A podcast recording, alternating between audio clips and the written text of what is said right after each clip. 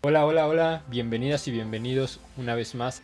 Quiero saludar de una manera solemne e hipnótica a mi querido amigo Adrián. ¿Cómo se encuentra usted esta noche? ¿Qué tal amigo? Bien, bien, bien. ¿Tú cómo estás? Bien, gracias. Muy Aquí bien. ya listos para darle a otro capítulo. Muy bien, vamos a darle. Va. El día de hoy les queremos hablar de un tema que nos resultó muy interesante. A ver qué les parece a todos ustedes. Se trata de las fobias. ¿Cómo ves, Adrián? ¿Qué te parecen las fobias? Muy bien, pues sí, hay muchos, muchos tipos de fobia, como no te imaginas, ¿no? Tenemos orígenes de las fobias desde la niñez, desde el entorno que vivimos con nuestros padres, con nuestros amigos, conforme tenemos nuestras creencias, empiezan a surgir este tipo de fobias, ¿no?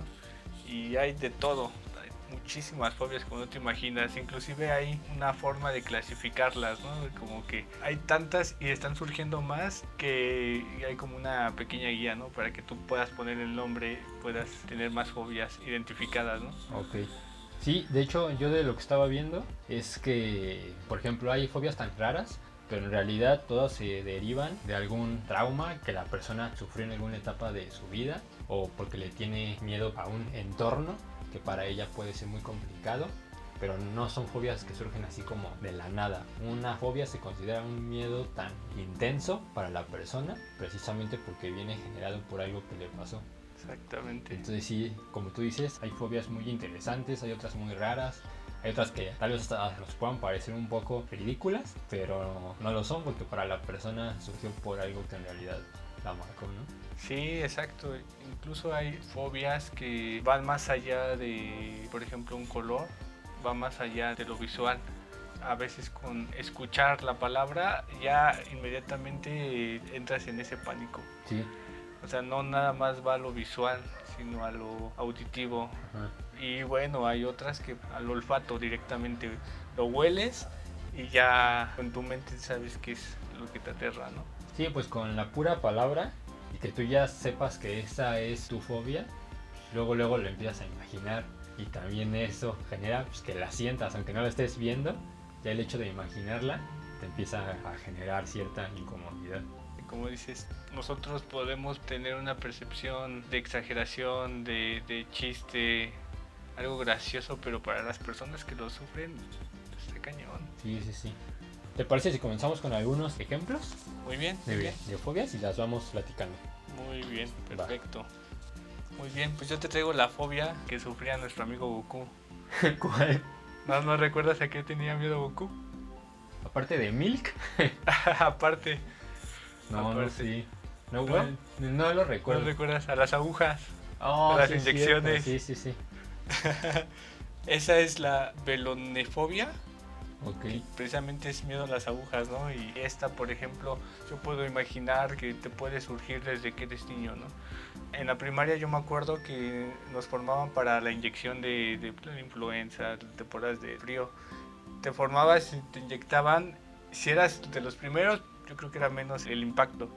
Pero si eras de los últimos, o sea, en lo personal yo me acuerdo que conforme iba avanzando la fila, yo sentía en mi corazón como, como empezaba a exaltar, exaltar y no quería pasar, o sea, sentí un miedo tan fuerte porque ha- había de todo, ¿no? Niños que ni siquiera sentían, niños que lloraban, niños que gritaban, niños y niñas, ¿no? Y sí, sí, sí me acuerdo que, que a mí me causaba ese impacto así fuerte, fuerte.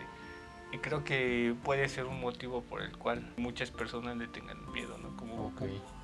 Aparte también del dolor que genera, ¿no? Porque para muchas personas, cuando he visto ese tipo de fobia, en realidad es algo muy doloroso.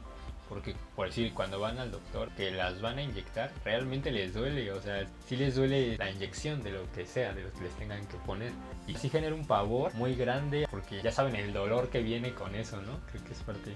Sí, pero ¿qué crees que también he escuchado mucho que es depende cómo tenga la mano el doctor? No Sí, sé si has- sí. lo has escuchado, ¿no?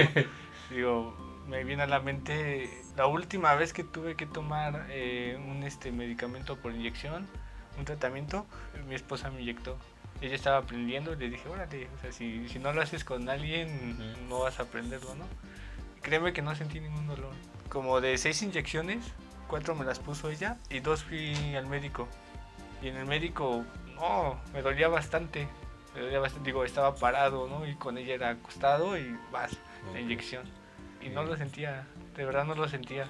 Pues de hecho antes se usaba mucho eso de que, por lo menos yo recuerdo que mi abuelita me contaba que a la calle había una señora en donde todos los vecinos iban a tocar a esa casa para ver si la señora los podía inyectar. O sea, no era doctora ni enfermera, pero había una persona que todos sabían o conocían que podían ir a que los inyectaran. Sí, creo que de esas personas hay en todas las colonias, ¿no? Sí. Yo me acuerdo de la persona que estaba en la colonia donde yo vivía. Ella era esposa de un médico, ¿no? Sabía inyectar. Pero con el paso del tiempo la señora sufre de artritis, Ok. pues tiene los dedos pues, bastante ya dañados y dejó de inyectar, pero sí, todos era la referencia, ¿no? Ella es la que inyecta. ¿Tú tienes otro tipo de fobia? Sí, tengo unas. Mira, las fobias que yo encontré, hay una que se me hizo muy curiosa. El nombre está medio complicado. Es hexacosio y exafobia. que es el miedo al número 666, que es el conocido como número del diablo, ¿no? Sí. Bueno, como su nombre lo dice, es un miedo irracional hacia este número y evitan todas las cosas que estén relacionadas. Por ejemplo, si un edificio es 666, lo evitan.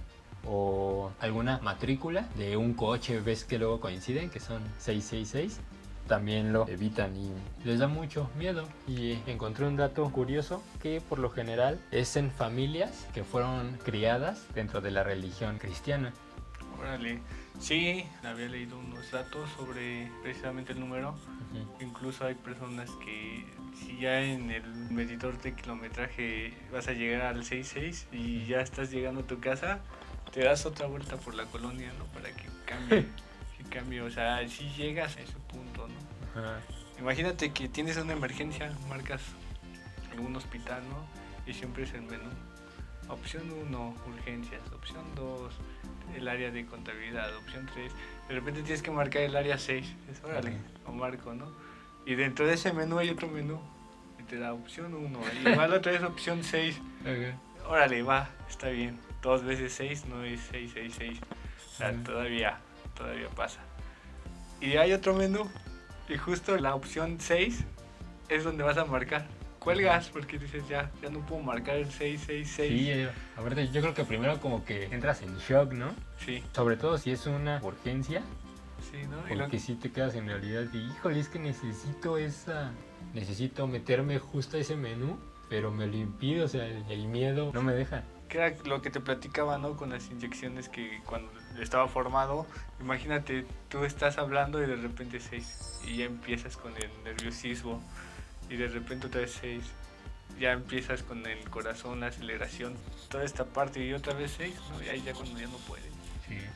Que suena muy chistoso, muy tonto a lo mejor, pero así pasa con la gente. Sí, por ejemplo, en este caso tal vez les inculcaron tanto, pues, de una manera tan estricta, que el anticristo era algo tan prohibido, algo tan malo, el simple hecho de ver ese número que está relacionado con el origen de este ser, pues les genera un miedo que, como lo dice la propia definición, y creo que así son todas las fobias, un miedo irracional, va más allá de que lo puedas controlar. En Sí, realidad ¿no? es algo que te paraliza. Que me imagino que no falta quien dicen 666, o sea, es un número del diablo porque para que sean 3 veces 6 Ujú. O sea, no es como tan fácil. Y aunque no sepas que tiene ese trasfondo cristiano, de religioso, aunque no lo sepas, el simple hecho de la casualidad de los tres números es fuerte para las personas, ¿no? Sí. Aunque la persona que lo diga a lo mejor ni lo creyó, ¿no? Pero alguien de, en su infancia lo escuchó y se quedó con, ay, el 666 es del diablo. Ajá, ¿no? sí. Y, y no, pues realmente lo dijeron por decirlo. Sí. A ver, ¿tú tienes otra? Sí, Va. Fíjate, chistosamente eh, encontré fobias relacionadas con personajes de caricaturas, ¿no? Fueron poquitas, ¿no? Pero otra de las que encontré era la fobia que tenía o que sufre Homero Simpson. No sé si sabes cuál es esa. No, Hay un capítulo que literal se llama La fobia de Homero Simpson. no, no lo recuerdo. Tiene una fobia a los homosexuales. Esta se llama homofobia. Es chistoso porque durante el capítulo tiene interacción con esta persona y se llevan bien y dice, ah, es muy buena onda. Es con- cuando la persona que conoce esta Marsh, ¿no? Eh, creo que de hecho lo conoce Homero. Si, si no mal recuerdo, lo conoce Homero. Pero lo lleva a su casa Ok, ok. y se lleva bien con Marge. O sea, son como que amigos, amigas, ¿no? Súper amigas. Y, y Homero pues, le causa mucho pánico tan solo pensar en esa persona al grado de decir, no se te pegó lo gay. Creo que se lo dice a su hijo, no se te pegó lo gay. Así como que se contagiara, ¿no? Pero lejos de ser una discriminación, es un miedo. De hecho, sí te lo reflejan como un miedo. Un miedo a las personas homosexuales. Ok, de hecho, creo que sí recuerdo ese capítulo. Es en donde lo lleva a cazar, ¿no? Que para fomentarle el machismo. Sí, Y que terminan en una aldea de Santa Claus. Y justo este personaje que mencionas es el que los salva. sí, sí. Y sí, que ahí Homero dice, ay, nunca creí que justo tú nos pudieras salvar. Sí, sí, sí, precisamente. De hecho, tienes razón. eh, Ese capítulo, más allá de una discriminación, sí lo genera como un miedo. Sí. Pero miedo. como tú dices, ese miedo también está fomentado por poco conocimiento, ¿no? De las cosas. Homero pensaba que se contagiaba, que se le podía pegar a Bart, cuando en realidad no es así. No, ni al caso, o sea, no va por ahí la cosa, ¿no? Pero sí, está muy bien reflejado ese miedo en ese capítulo. Eso me gustó. Fíjate, uno de los datos curiosos, o bueno, información sobre las fobias, eh, encontré que se adquieren porque tú buscas evitar lo que te da miedo, buscas huir de ello, ¿no? Ujú. Al momento que escapas, tú estás calmado. Tú tienes, no sé, hablemos de una araña, ¿no? Si tú le tienes miedo y estás lejos de esa araña, pues ya estás calmado, ¿no? Y si la ves, buscas por todas formas huir de ella. Si tú estás cerca de esto que te da miedo, te está dando tanta ansiedad y esa ansiedad se convierte en temor. Y todo este temor ya desproporcionado ya se convierte en una fobia. Ok. De hecho, creo que sí es complicado marcar esa línea. Por ejemplo, los gérmenes. Hay fobia que es hacia los gérmenes. Que de hecho también hay un personaje de caricatura, la mamá de Dexter, Ah, siempre usa sus guantes. Sí. Hay un capítulo donde ya no tiene los guantes Sí, sí. y le da un miedo, inclusive está en el sillón y no se quiere bajar ni del sillón. Sí, ya sé cuál dices. Esa de los gérmenes se, llama germifobia.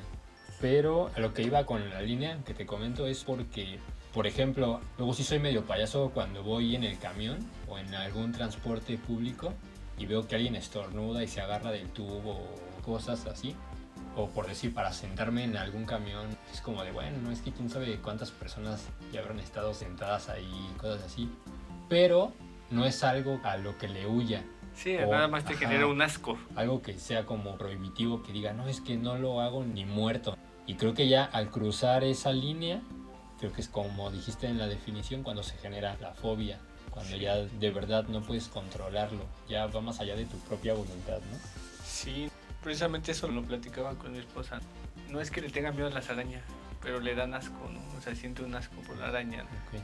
Yo siempre le digo, pues mátala, ¿no? No pasa nada. Agarra un zapato, mátala, ¿no? Con algo que ni siquiera la vas a tocar, ¿no? Y ella me dice, pues es que no es un miedo, es un asco que te tengo.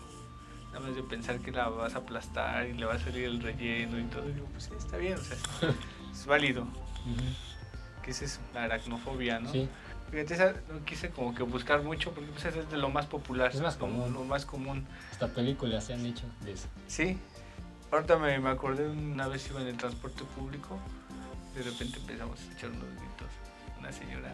¡Ay, ay! Te sacas de onda, ¿no? ¿Qué Sí. le está pasando? Créeme que yo pensé. Exacto, que le estaba dando un ataque respiratorio, un ataque cardíaco, no sé. ¿Te imaginas otra cosa? Incluso dije, ay, ¿a poco ya se subieron a saltar, no? Ah, ok. Y no, tenía tanto miedo, créeme que llegó a las lágrimas Ujú. porque se le subió una araña. Sí, es como te comentaba hace rato. A otra persona que lo ve le puede parecer ridículo. Hasta pudiste haber dicho, ay, mira esta señora payasa, si es nada más una arañita. Pero creo que en este caso de las fobias, sí es muy importante tratar de ponerse en los zapatos de esa persona. Porque, te digo, para ti puede ser algo insignificante, pero para la persona es un miedo en verdad muy intenso. Que yo creo que es muy difícil ponerte en los zapatos de otra persona. Quizá te puedas imaginar Sí, todo o sea, lo que está tratar de entender pensando, un ¿no? poco lo que ese sentimiento de horror. Sí, sí, porque vivirlo, híjole, imagínate llegar a las lágrimas por una araña. Es lo que yo comentaba con mi esposa. Estoy totalmente seguro que esa señora llegó a su casa a bañarse, porque ya tocó la araña y, tú sabes, la mente es poderosa. Imagínate, sientes el caminar de la araña en tu cuerpo y estoy casi seguro que te salen ronchitas. A mí, por ejemplo, eso me pasa, pero con las ratas. Por eso te mencionaba un poco como de tratar de ponerte en los zapatos de la otra persona, ¿no? Como a ver cuál es mi fobia y dices, ah, es que siente lo que yo siento cuando veo tal cosa. Y a mí con las ratas me pasa mucho, yo le tengo fobia a las ratas. En la calle he llegado a las lágrimas por ver una rata.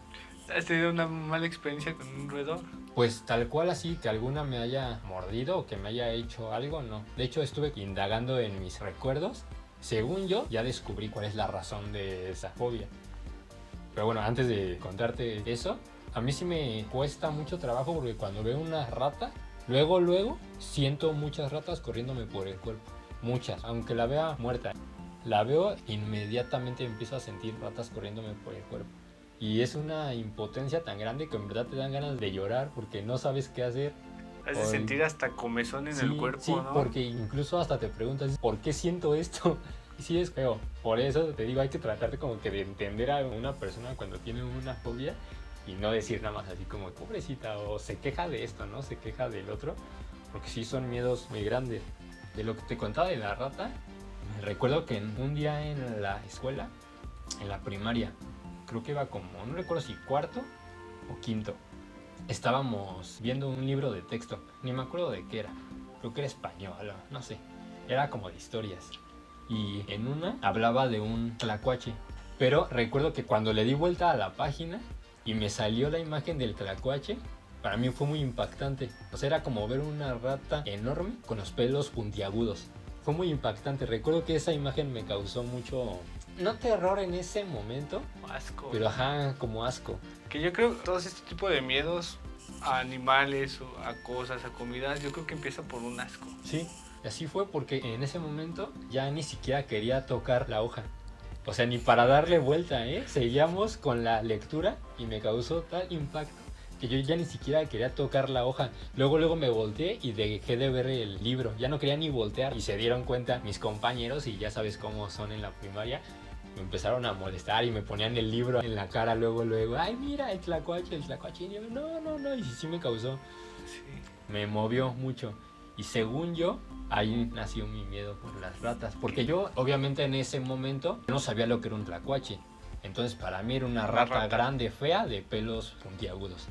Entonces lo relacioné con eso, porque puedo ver un ratón y no me causa gran cosa. Pero veo una rata y sí me paralizo. Que me imagino que por mucho tiempo en tu mente decías, en ese libro está la rata. El Sí. dibujo de la rata. Y tú, y Sí, tú sí, lo tenías en tu mente siempre, siempre, Sí. siempre. Y aparte estaba negra, sí estaba fea. La verdad, el dibujo estaba bastante feo. No me gustó, sí me causó mucho. Fíjate que a mí, Perdón, como dato, la fobia a las ratas se puede llamar musofobia o surifobia. Nada más, como muy dato. bien. Sí, sí, sí. Fíjate que a mí de chiquito me gustaba estar mucho en la calle, ¿no? Jugábamos, con mis primos que teníamos más o menos la misma edad, jugábamos bastante. Ok. todo era en calle, ¿no? En esos tiempos pues, también era más fácil. Me acuerdo que los vecinos tenían su registro de agua como en una cuevita. Haz de Ajá. cuenta como así como la mesita. como pero protegida, ¿no? una protegida, ¿no? Y estaba el espacio donde un niño entraba perfectamente. Tenía como seis años, más o menos, me acuerdo perfecto. Encontré una tipo mariposa grandota, los famosos ratones sí. viejos, ¿no? Y lo piqué con una vara, porque yo no sabía Bien psicópata. y gritó. Y ese chillido me activó los nervios así, cañón, cañón. Me dio un miedo. Y es un ¿Hizo sonido. un ruido como de grito? Sí, como ¿A un chillido de. como cuando estás aplastando un ratón. Ok. Así ese chillido. Y es a lo que iba. Me ha tocado que de repente se meten en roedores a la casa y no te queda otra que o sacarlos o matarlos, ¿no? Pero antes no había tanto como las trampas de pegamento. Antes era a la antigüita, tu escoba, tu palo y a matarla, ¿no? Y precisamente cuando la estás matando tienen un chillido tan agudo que me recuerda tanto. Y ese chillido agudo me activa los nervios, me pongo de nervios. Y también empiezo a sentir esa como comezón. Pero con el chillido. Con el sonido nada más. Imagínate si estamos hablando de un sonido, ¿no? O sea, si ves una mariposa negra no te causa nada. No, incluso Ah, las ratas, no, no me causan. Pero para matarlos sí soy como muy miedoso. Ok. ¿Tienes alguna otra fobia tuya? Así Sí, sí, personal. ¿Qué crees que no? no he- o quizá no hemos conocido tantas cosas para tener ese tipo de fobias, ¿no? Hay miedos, hay miedos, eso sí, pero no son tan fuertes como para decir que es una fobia. Ok. Creo que es normal que la mayoría de nosotros nos da miedo ver pasar el tiempo, ¿no? Sí. De repente volteas, ya, ya estás sobre los 30 y cuando volvemos a voltear, 40. Sí. Que hay una fobia, se llama la cronofobia, que es precisamente el miedo al tiempo. Ok. Y esta fobia, muchos, como lo que te platicaba, ven pasar el tiempo y eso les ocasiona un miedo. Pero pues es algo que no puedes evitar. Yo creo que las personas que lo sufren no tienen una vida plena. Pero ¿por qué será ese miedo? ¿Será más como que el paso del tiempo les genere ese miedo, pero por envejecer o porque no han cumplido lo que querían? Es una ¿Cuál mezcla de todo, ¿no? Bueno, creo que para que tengas este tipo de temores, no nada más es un factor, sino son muchísimos factores, tanto de la persona desde su entorno, desde pequeño hasta adultos, la forma de pensar, la forma en la que vivió, todo esto influye y yo creo que sí va por ahí, ¿no? Que te sientas desperdiciado, que digas, hijo, ya tengo tantos años. Quizá hablando de una ciudad, dices, bueno, tengo tantos años en la ciudad, como que es más común que seas más grande y no tengas hijos, no estés casado. Ujú. En un pueblo, una provincia, a los 16 ya, ya tienes que estar juntado, ya tienes que tener hijos. Entonces yo creo que el lugar donde estás es el que te marca. Aquí si no tienes una carrera a los 25 años, ya te sientes totalmente pues pasado, ya te sientes viejo. Y yo creo que ese es el miedo. Pero bueno, como lo hablábamos, ¿no? Un miedo con tanta intensidad a que no te sientes realizado, a que no has hecho lo que te gusta, a que sientes que ya no puedes hacerlo. O incluso un miedo, en lugar de decir, ya viví tanto, estás diciendo, ya me queda tanto de vida. Y esa fobia sí está fea porque es más fácil que te genere depresión y Sí. algún tipo de trauma psicológico Y- fuerte. Y te das cuenta que precisamente es eso una fobia psicológica. Yo creo que ha de ser las más pesadas. Sí. Porque en el caso de las ratas, pues puedes evitarlas, ¿no? Ujú. Pones trampas, lo que tú quieras. Te vas a un lugar donde no haya ratas. Te entras a un departamento y te vas hasta Está el complicado el lugar hasta el- ratas. piso treinta y tantos. Y difícilmente te llega una rata, ¿no? Pero evita el tiempo. No puede. Sí. ¿Tienes alguna otra fobia? Sí, mira, hay una que igual me llamó mucho la atención que se llama turofobia. ¿Te suena algo en especial? Turofobia, ¿no? ¿No? Bueno, la turofobia es el miedo al queso. Ok. En este caso, las personas no pueden verlo ni olerlo y por supuesto mucho menos comerlo, ya que cuando lo ven se sienten mal, o sea, les produce un malestar. Y como te decía, suele estar generado por algún trauma que sufrieron ya sea en la infancia o en alguna etapa de su vida. Encontré que es una de las fobias más raras que ¿Y cómo existe. podría darte miedo un queso? O sea, ¿de qué forma? Yo no me imagino. Por decir, bueno, yo me imagino, tal vez algún día de chiquito tenías tu platillo favorito, ¿no? Y supongamos que llevaba queso.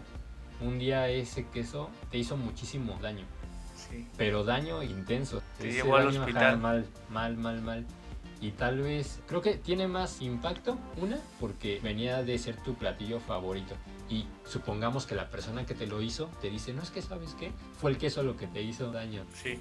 Y fue a lo mejor un dolor tan intenso el que sufriste que relacionas luego luego ese dolor con el queso que fue lo que te hizo daño.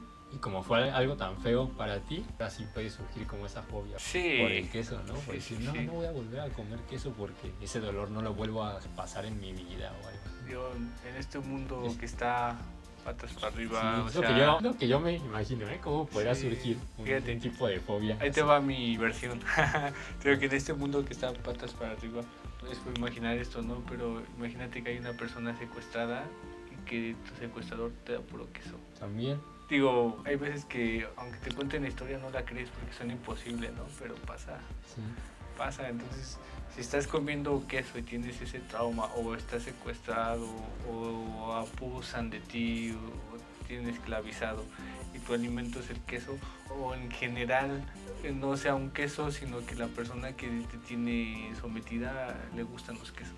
Sí, también. Y empiezas a desarrollar ese miedo, pero ya lo estás asociando a otra cosa. Ya el olor, a la vista del propio queso, ya te recuerdan hechos traumáticos. También yo siento que puede ir por ahí. Digo, no, Pues no sí, solo hablando del de queso, sino hablando como de mucho más cosas, ¿no?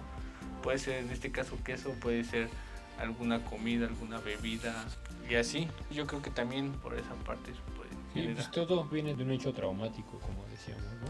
Que existe una terapia donde te ponen en contacto con lo que te da miedo poco a poco. Te van induciendo a ese miedo para que lo vayas superando.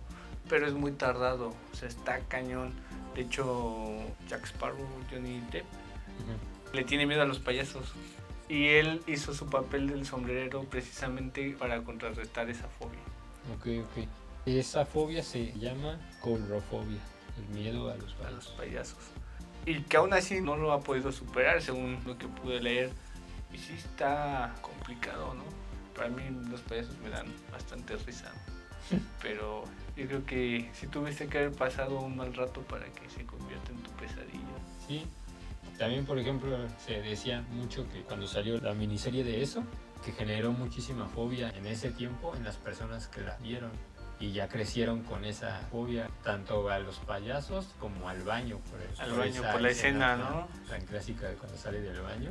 Y esa generó mucha fobia porque para muchas personas fueron imágenes muy traumáticas. Sí, y ahí te va la culpa también de los papás, ¿no? O sea, jugando un poquito con estos temas. Cuando estás pequeño, duerme todo bien el coco.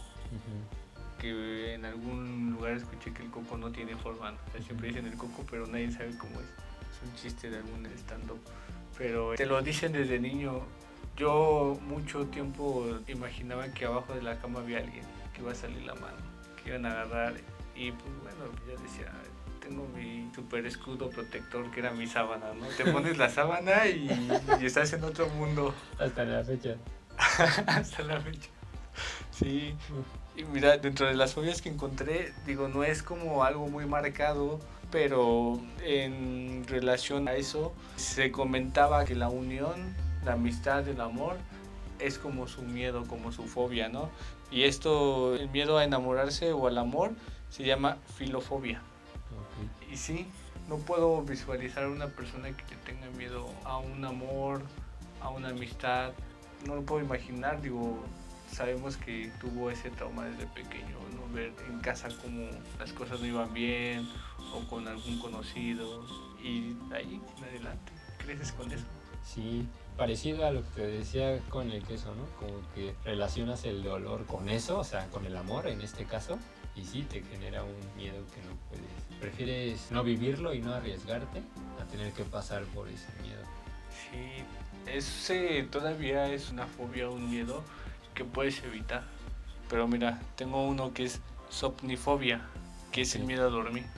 Está feo. ¿Cómo vives después de todo eso, no? Siempre desvelado. Si de por sí yo cuando me desvelo te sientes como si estuvieras crudo, ¿no? Todo somnoliento, todo hasta con náuseas. No te sientes bien, te sientes mareado. Sí, Y eso es de uno o dos días, ¿no? Que te vas de fiesta o que te desvelaste por el trabajo, por cualquier cosa. Pero diario, sí está feo porque el sueño es elemental. Que hay una película, ¿no? El maquinista, no la he visto, pero sé que habla como de esa parte, ¿no? Que- Sí, con Christian Bale, sufre insomnio.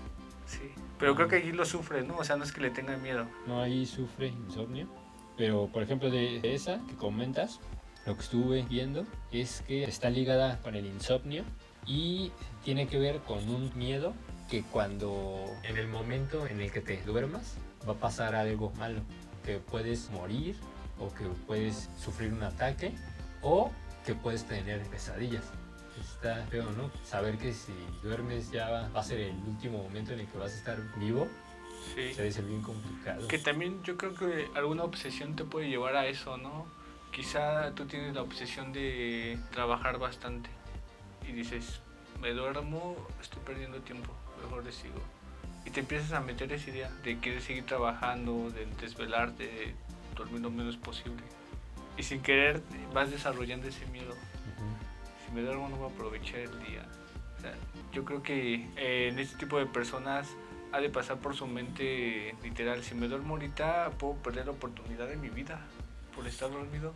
Sí, debe ser, debe ser complicado. Mira, yo tengo otra. Esta también está complicada porque no es algo que puedas evitar. Bueno, evitar sí, más bien controlar. no depende de ti. Se llama hombrofobia y es el miedo a la lluvia, La lluvia. a la lluvia. Está complicado porque también, imagínate, por lo menos medio año en esta ciudad, hablando específicamente de, De este año. de la ciudad de, y de este de año, ¿no? México, que sobre todo bastante. este año, por lo menos la mitad del año tenemos lluvia. Entonces, ¿qué haces? No sales a ningún lado, no Tienes que ir a vivir a otro lado. No sales a la tienda, o sea, a nada por miedo a que te caiga. Vi una fobia está feo. que es la fobia al sol, a los rayos solares. No recuerdo Ok. el nombre. Y decía que las personas que tienen este tipo de fobia, cuando salen, salen abrigados con su chamarra, con sus lentes, mucho protector solar, Ok, con ok. guantes incluso. O sea, sí es el miedo, pero aún así lo tratan de enfrentar o no les queda de otra más que salir. Ok, sí están muy relacionadas, son prácticamente lo mismo, porque igual con la lluvia, las personas que la sufren le dan muchísima importancia a todo aquel objeto que les permita evitar la lluvia. Por ejemplo, un paraguas o un impermeable. Cualquier objeto que haga que el agua no las toque, Los proteja el, el agua, ¿no? ajá, idolatran esos objetos. Es de Como tú dices, de es lo paraguas, ¿no? sí, De sí, botas de lluvia. Es lo mismo del sol, o sea, con los lentes, con las gorras. Eres un experto de, Sí. de bronceadores. Sí, de se convierten en los objetos más importantes para ti, de tu vida, yo creo, incluso más que la comida, todo eso. sí, a ese grado. Fíjate, no sé si tengas una fobia. Tengo una con la que me gustaría cerrar. No sé si tú tienes una otra. Va, te digo otra si quieres y cerramos con la tuya. Sale. Esta te la digo rápido porque creo que el contraste está muy chistoso. Se llama hipopotomonstrosesquipedaliofobia. Sí, yo no la quise traer porque no es que me dé miedo, ¿no? Pero dije, no lo voy a poder decir. Ok, pues es el miedo a las palabras largas, lo cual está muy chistoso porque es una palabra bastante larga, ¿no? Que- Sí, o sea, eh, tan lo irónico de esta fobia es que no puedes decir que tienes esta fobia. Sí, exacto. Y precisamente el miedo consiste en pronunciar palabras que sean largas y complicadas. Si yo lo hubiera tenido, como tú dices, no lo hubiera dicho. O sea, está Sí, ¿no? chistoso. Imagínate, estuvieras en el Señor de los Anillos. Soy Aragón, hijo de Arathor. y todo el chorro del nombre, ¿no? Que, que. Mary Poppins tenía su palabra súper larga, Ah, ¿no? sí. Esa, esa sí me la sé. Es supercalifragilístico espialidoso. Y cantando, ¿eh? Muy bien. Va. A ver, esa ahora sí. Dime la tuya y con esta cerramos. Fíjate, yo siento que esta es una fobia bastante fuerte y creo que es muy difícil o incluso siento que no muchos o no se puede superar así. Muy pocos son los que pueden. Es la autofobia y es el miedo a uno mismo. Digo, yo creo que todos sentimos un miedo a nosotros mismos, ¿no? A cómo estás tomando el tiempo, qué es lo que estás haciendo, qué es lo que no estás haciendo, cuáles son las oportunidades que ya se te están pasando. Sí tenemos como ese miedo, ¿no? Pero ya literal un miedo a ti mismo, que te veas la mano y te dé miedo, que te veas en el espejo y te dé miedo. Diario estás en ti, o sea, diario tienes contacto con tu fobia. Ok. Pero, por ejemplo, ¿es un tema general o tiene que ver más con lo físico o con todo? Es que aquí sí es como algo general. Por- ¿no? porque a lo mejor, o sea, yo me imagino tener miedo a uno mismo porque supongamos un asesino, ¿no? Que se vea y que diga, es que me tengo miedo porque sé que soy capaz de matar. Sí, No sí, sé, algo así. Por Embarca, eso te lo pregunto. embarca toda esta parte, ¿no? Incluso hay una fobia, como que es una fobia global, se puede decir. Dentro de ella hay otra fobia que es el miedo a los espejos, miedo a tu reflejo. Entonces no te puedes ver en los espejos, te tienes miedo a ese reflejo. Que es espantoso. Tú buscas videos de espejos que se movió el reflejo y lo piensas, bueno, al menos a mí sí me causa ese miedo. Tu reflejo se movió. Y puede ser desde eso hasta lo que tú dices, ¿no? De soy una mala persona, me No. tengo miedo. Porque soy capaz de causar, ¿no? Sí, sí, sí, sí. Es una fobia muy fuerte. Sí está complicado. Sí debe ser la peor. Bueno, yo siento, quizá y cada fobia es la peor para la persona que la sufre, ¿no? Sí, pero como tú dices, al menos algunas son evitables. No te puedes evitar a ti mismo. Sí, ahí está la fobia social, ¿no? Pues la fobia a la gente. Te puedes aislar. Sí. Puedes evitar mucha gente, ¿no? Que si eres de la ciudad y siempre tienes que estar en la ciudad. Yo creo que llega un punto donde la superas. O quizás no la superas al 100, pero aprendes a vivir con ella. Pero ya te miedo a ti mismo. Sí, está muy fuerte. Imagínate en tu viaje mental te empiezas a agarrar confianza a ti mismo. Y luego se te mete la idea de, es que me voy a hacer algo a mí mismo. Y ya nada más estás esperando hacerte algo. Como si tú fueras dos tipos de persona dentro de una. Como tus dos mentes, ¿no? Que en algún momento te va a traicionar una y, te va a atacar, te va a hacer alguna. Sí, eso está como una invitación a ti mismo a hacerte algo. A hacerte algo. pues, ¿cómo ves? Ah, cerramos con pues esta, ¿no? Sí, cerramos con esto. Muy buena, muy buena fobia para terminar. Pues bueno, si ustedes tienen alguna fobia, mándenosla. Igual hacemos otro capítulo, ¿no? Leyendo todas sus fobias. Sí, no, muchísimas fobias que nos faltan, ¿no? Tratamos de buscar fobias no tan comunes, menos comunes, pero hay muchísimas. Y en algún momento estudiamos un poquito más y tratamos de armar fobias con la guía que te digo que existe. Hay que tratar de armar fobias que nos manden cuáles son los miedos que tiene la gente o a qué cosa le tienen miedo. Que no sea una fobia, o sea, que sea un miedo. Y tratamos de armar la fobia ¿Y cómo surgió? ¿Cómo, puede surgir? ¿Cómo puede surgir y cuál sería su nombre? Creo que hay una forma de nombrarlas con esta guía. Ya está. Pues bueno amigos, esto fue todo por el capítulo de hoy. Esperamos que les haya gustado. Muchas gracias Adrián. Bien Stuart, pues un gusto seguir con esto, que siga esto. Ya está. Muchísimas gracias amigo. Un saludo para todos y que estén muy bien. Hasta el próximo capítulo. Bye.